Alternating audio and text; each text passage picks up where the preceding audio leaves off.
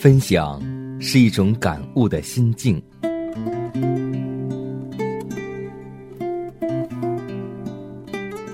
分享是一种生活的信念。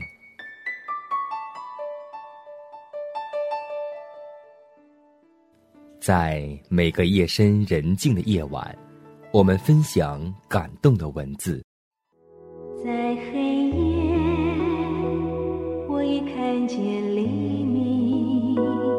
在每个紧张繁忙的白昼，我们分享奇异的恩典。奇异恩典，何等甘甜。欢迎收听希望之声福音广播电台，分享。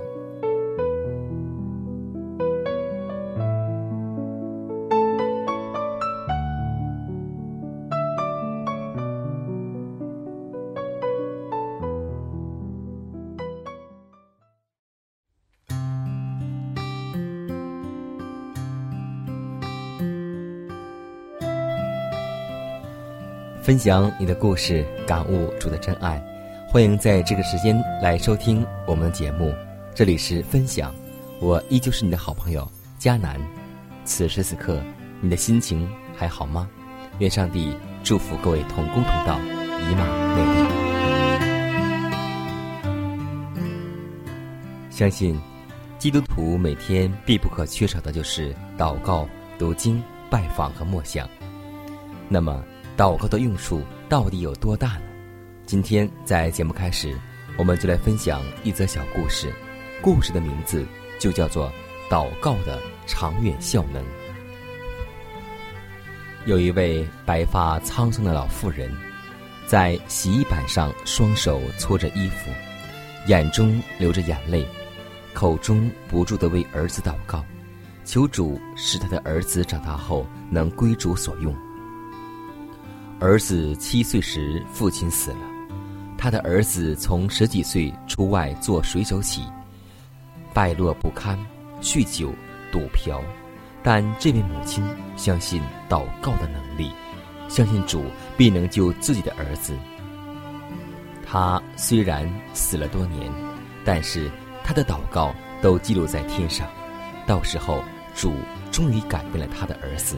使他的儿子成为了著名的布道家，他的名字叫做约翰·牛顿。他救了千万人。有一个是著名的基督教文学家多马史歌德，不知用笔救了多少人。史歌德所救的人中有一位是微谦姑坡，他的诗句更是感动了许多人。今有一处流血之泉，从耶稣身发源，罪人只用在此一洗，能去全身的罪愆。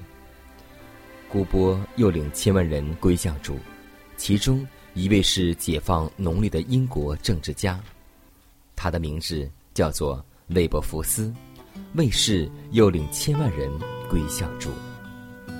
这些果子都是因一个母亲的不住祷告所发的效能。祷告是神赐给我们的能力，不可浪费神赐的恩典。祷告能带给我们心灵平安，生命也因此重新的力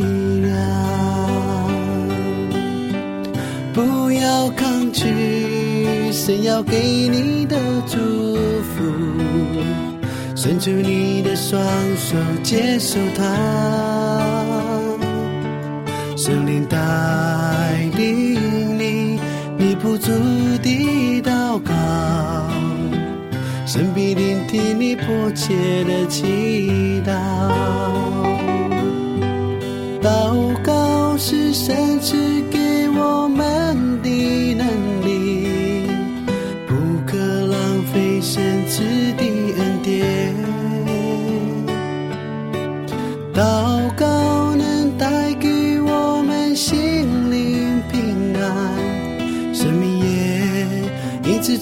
重新的力量。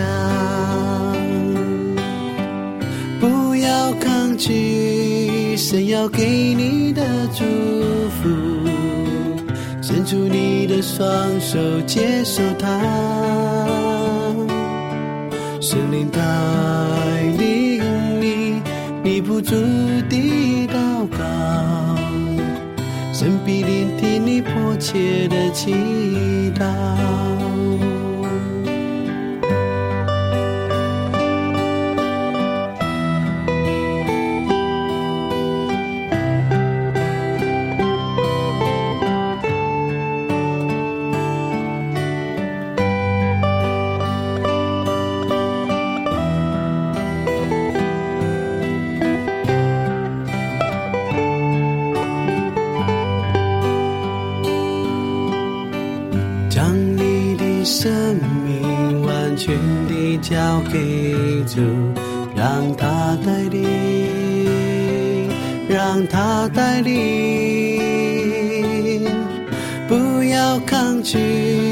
神要给你的祝福，伸出你的双手接受它。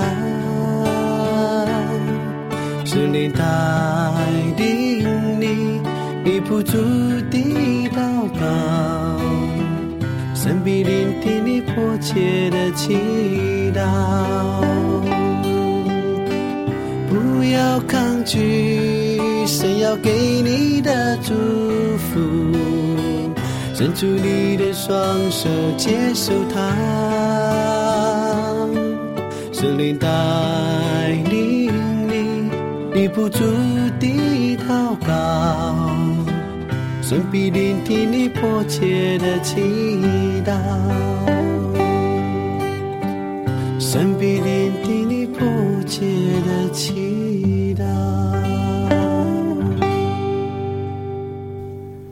是啊，也许在我们刚开始祷告的时候，上帝并没有应允我们，但是不代表上帝不应允我们，因为上帝的时间表和我们的时间表是不一样的。但有一点是一样的，也是确信的，那就是上帝必定会垂听我们的祷告，因为我们的祷告必蒙主的垂听，因为我们是他的孩子。有一次。耶稣救主在一个法利赛人的宴席上做客，无论他们是穷人或是富人，他都乐意接受他们的邀请。这次他仍旧照自己的习惯，按当时的情况配合到真理的教训上去。犹太人每逢遇着国家和宗教的欢乐节期时，总是要举行宴会的。在他们看来，这种筵席乃是永生福乐的预表。他们喜欢反复讲述他们将来要与亚伯拉罕、以撒、雅各一同坐席，而外邦人却只能站在外边，以羡慕的心情观望着。现在，基督用大宴席的比喻来说明他所要提出的警告和训诲。犹太人一向把上帝为今生和来生所赐的一切福惠都要据为己有，他们不肯将上帝的恩惠分给外邦人。基督引用了这个比喻来说明，他们那时正在拒绝恩赐的邀请，就是上帝之国的呼召。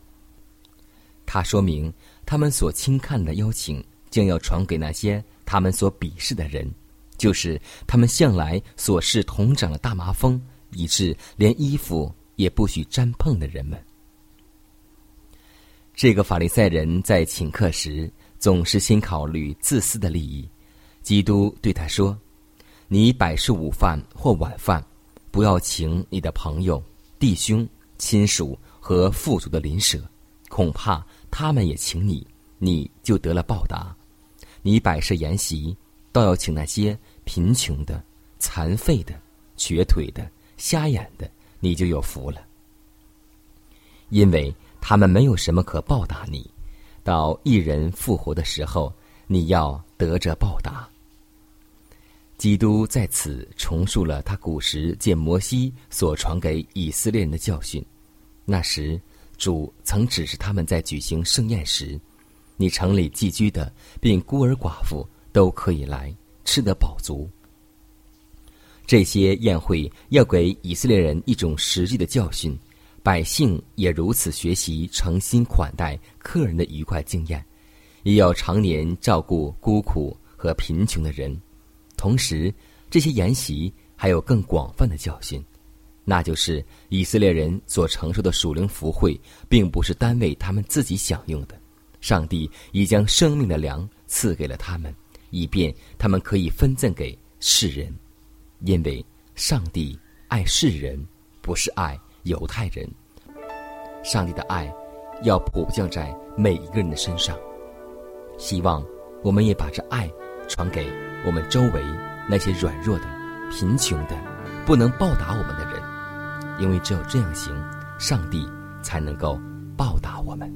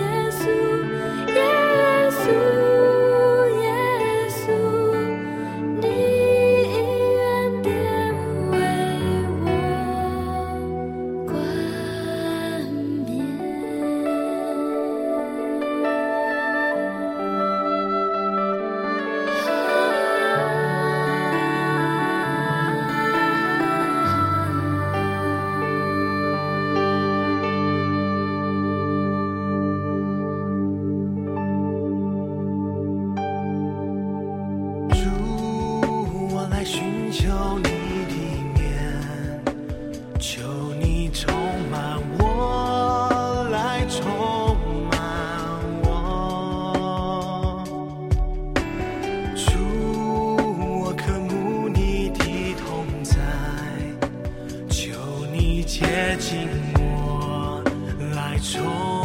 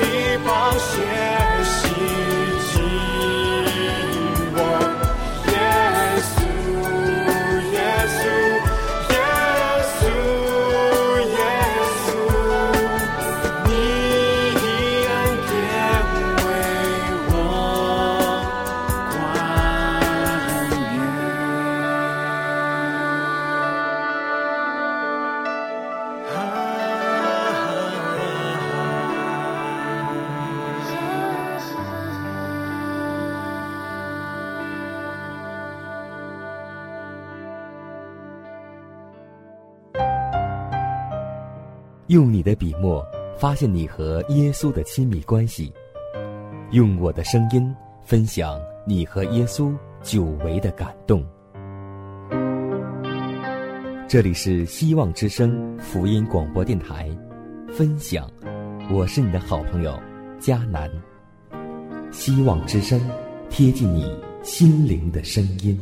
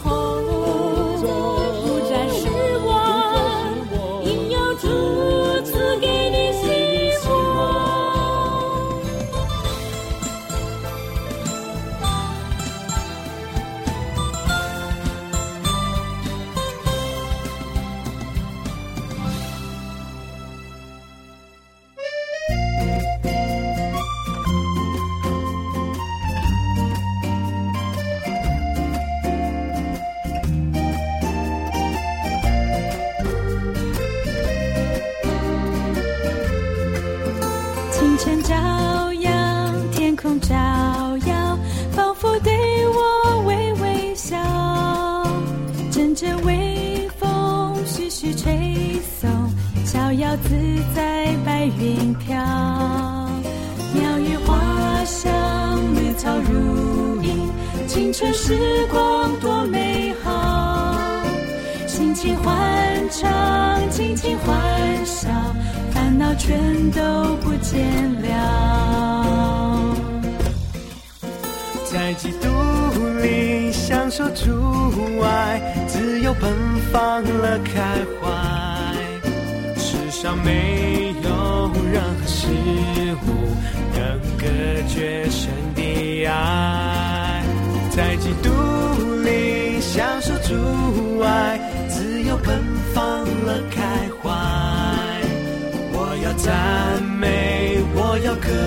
颂，造物主的奇妙啊。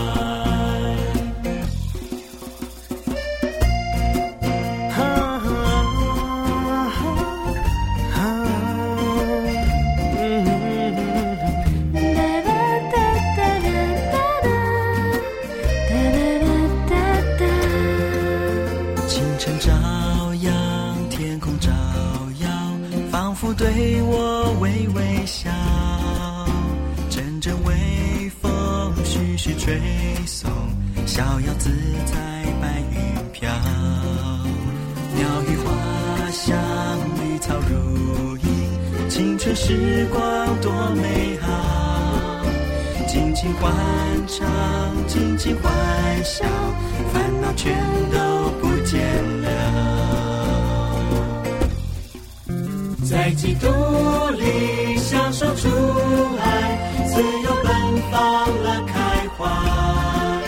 世上没有任何事物能隔绝神的爱，基督里享受主爱，自由奔放乐开怀。我要赞美，我要歌颂，造物主的奇妙爱。在基督里享受主爱，自由奔放乐开怀。世上没有任何事绝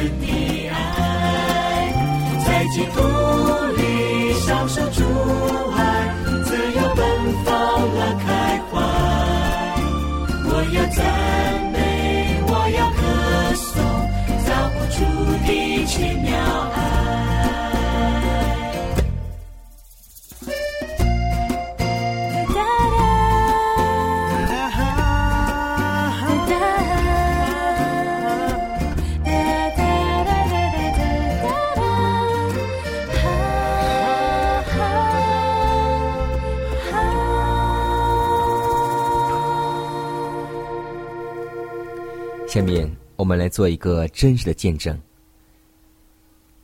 这个见证的名字叫做“为耶稣多救一人”。我的父亲做牧师超过五十年，大部分时间是在乡村小教会侍奉。他只是个平凡的传道人，但却充满了使命感。他最喜爱带一队义工到海外，去为小教会建立小教堂。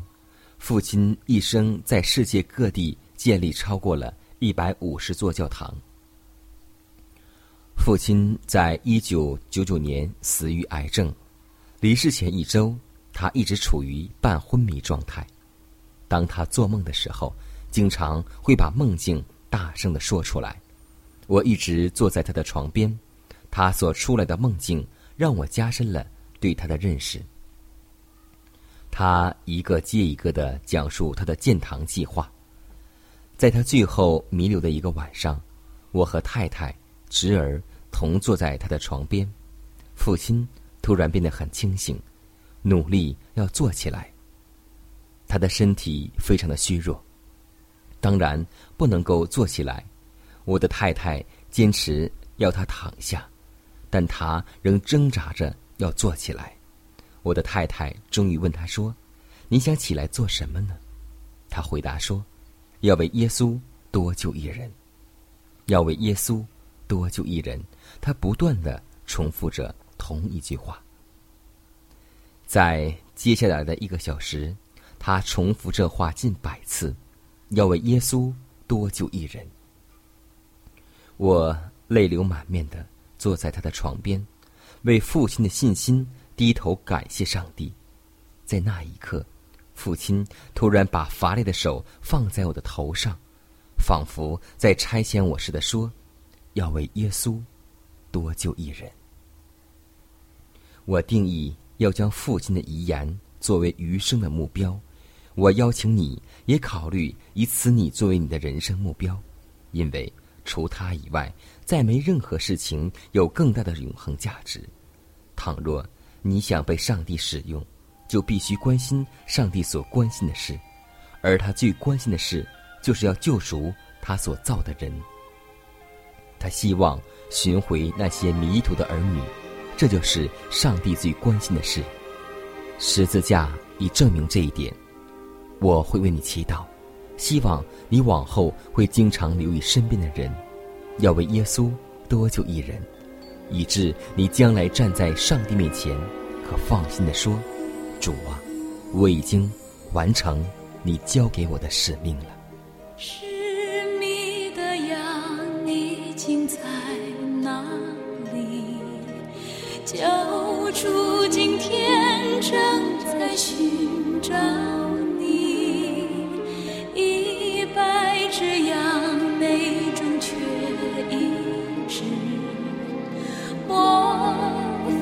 就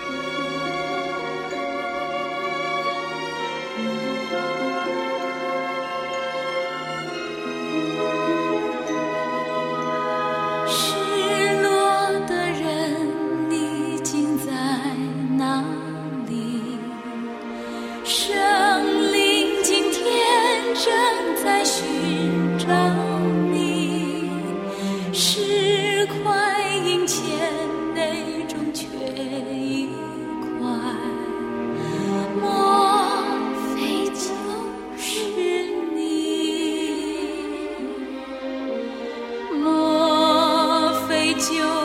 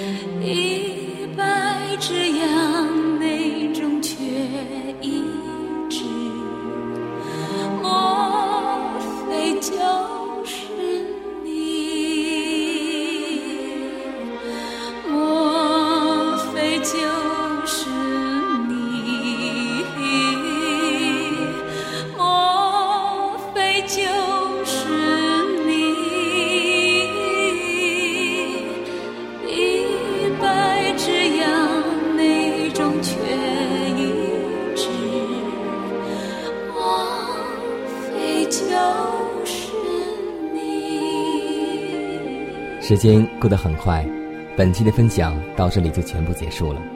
最后呢，还是要提示每位听众朋友，还有我们的弟兄姐妹、主内的同工同道，在你的生活当中，或是你的教会当中，如果有什么好的故事和真实的见证，都可以写信给我们，让我们共同来分享上帝的恩典。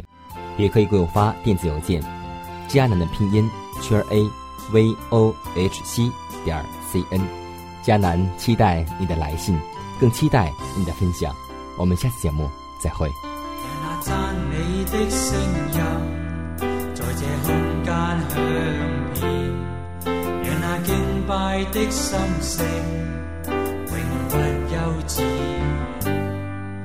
讓我心中所有意念，此刻都交主的手裏，心中只想獻奉我深深敬拜。人活着，原是要歌頌讚揚，創造我的主，你。是配得荣耀。